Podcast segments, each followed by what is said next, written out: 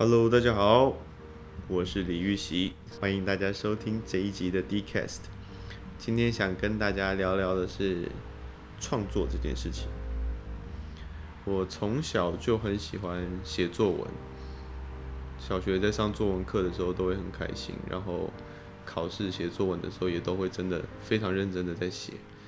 甚至可能前面前面的题目都不写，但是就先写作文。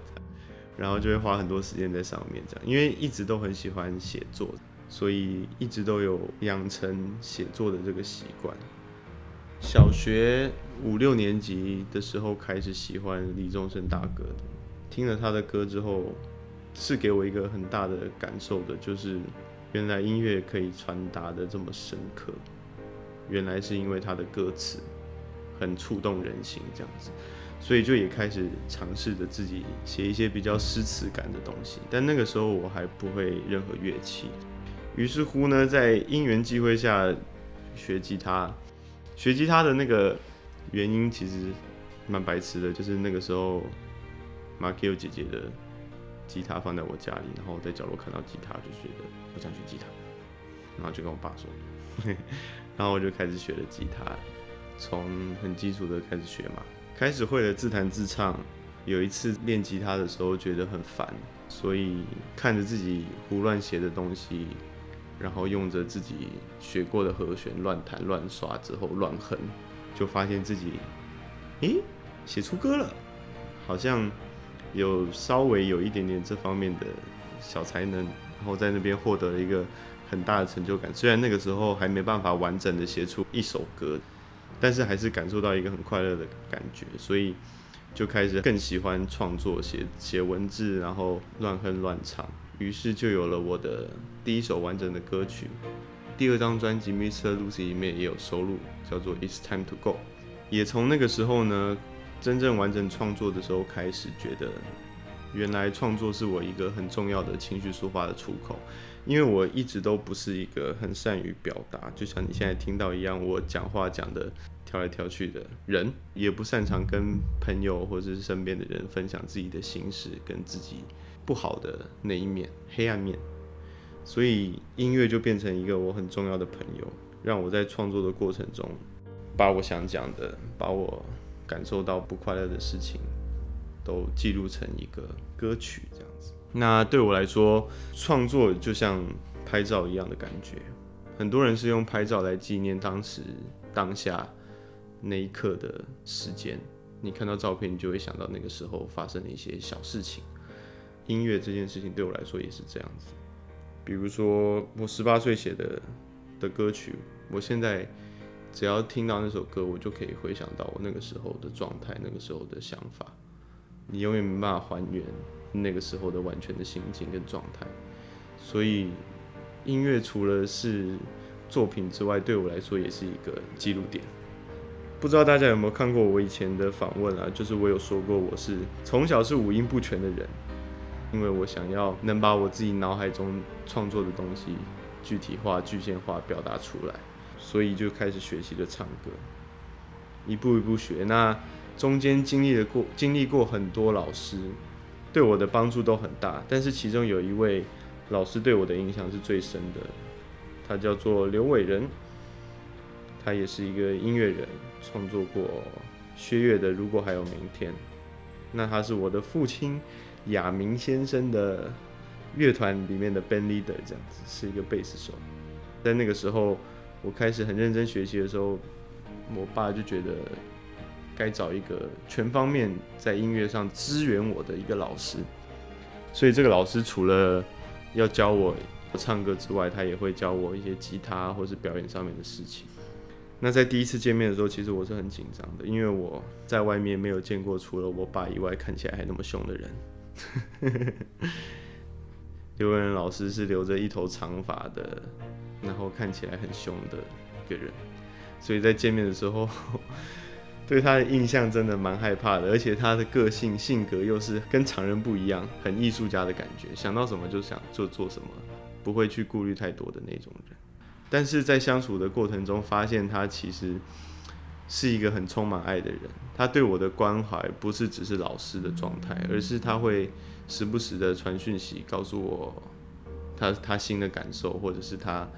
关心我最近过得怎么样这样子。因为我在高中高一高二的时候很认真念书，所以我高三可以每天都只要半天课，很多时间就是我就是拿来健身、学钢琴、学吉他，跟和刘文老师上课这样子。那在这个过程中，他对我来说最大的影响就是他的热情，因为我是一个很懒惰的人，就算我很喜欢一件事情，我我付出的状态也是我觉得很有限啊，对，就是都出于我的懒惰这样子。但是他让我看到他对一个喜欢的事情的追求跟付出，不计较的任何付出。他没有要得到任何回报，但是他就是想要做这件事情的这种感觉，所以他也让我被动的我开始更想要好好的把这些事情，把自己喜欢的事情负责任的做好。他对我有很大的期许，然后不断的替我规划一些课外的事情，比如说他会带我去录音室，那个时候他在帮有一部电影叫做《阵头》。写歌，然后就会带我去看所有的过程，然后也会安排我进录音室练习唱歌。在学习的过程中，有一天就是很突然的，我放学要去找他的路途上，他传了一个讯息跟我说，他坐在马桶上四个小时动不了，他突然瘫痪，没办法动，所以今天的课可能就没办法上。然后再来我去找他的时候，他就已经住院躺在病床上，然后是癌症末期。这么突然的事情对我来说，那个时候冲击也很大。然后最后他离开了，所以我也写了一首歌给他，虽然没有发行，但是他对我来说是一个很重要、很棒的一个记录跟回忆。也希望老师在看着我的时候，现在的成绩虽然不高不低的。还是能感受到一些我的进步跟欣慰。然后接下来，因为老师离开，我必须要有下一步的规划。那那个时候刚好，爸爸乐团的另一个人，他的儿子要去美国 MI 念书，就问了说要不要结伴一起去。我所就读的学校呢是 Musician Institute，也就是俗称的 MI，在。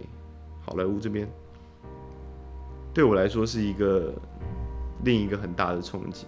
我进到学校的第一件事情，让我感受到的就是每个人对于热情这件事的呈现不同。因为在以前，我可能就会觉得有热情就是像刘伟仁老师这样子，但是没想到我到了美国之后，我可以感受到每个人用不同的方式在拥抱自己的梦想、自己喜欢的事情。比如说，有人就会在下课时间。在角落跟朋友们一起合唱，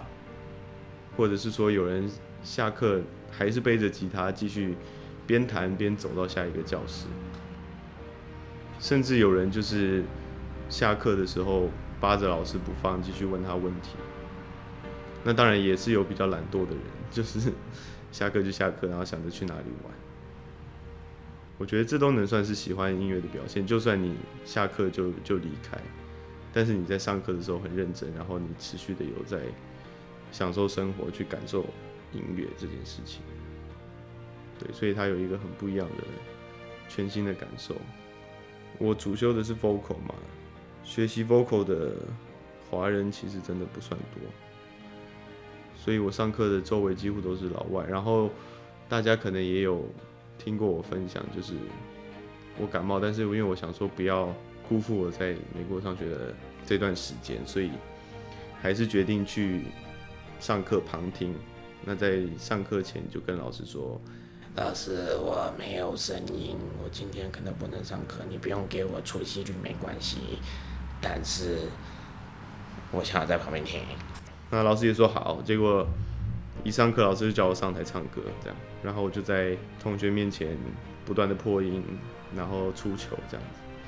那最后老师告诉我的是，你如果是歌手的话，这这件事情是由不得你的，你没有办法说请假就请假，不想表演就不想表演。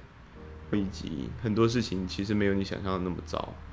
你虽然现在今天唱的不好，但是其实也没有你想象中那么可怕。这个东西对我来说是一个很大的震撼，也是一个很珍贵的经验。那包含在 MI 的过程遇到了很多更专业的同学们、同才老师，所以我在音乐方面有更深入的理解，然后也帮助我在创作上面有更不一样的写作模式，或者是说对于音乐、对于和弦的概念都增加了许多，所以我更能表现出我内心的想法。在创作这条路上，其实不是真的有人可以教你说怎么样创作才是对的。很多时候，其实是因为你的生活，然后你身边的人带给你的感受，然后而去改变你的创作。所以，创作对我来说，其实它是一个很重要的情绪出口，没错。但是，它同时也带给了我是一个很重要的成就感，然后也让我把我负面的情绪抒发出去，成为一个正面的人，这样子。那我相信大家每个人应该都可以。找到属于自己抒发情绪的方式，或者是你喜欢的东西，或者是你做了之后会很有成就感的事情。还没找到朋友们，不要急，也不要慌，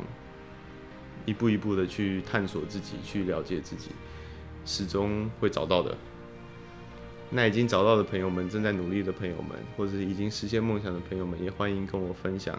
你们不一样的感受。然后告诉我你的成就感来源是什么，你所喜欢的事情是什么，说不定我也可以学习一下。那今天就先讲到这边，谢谢大家，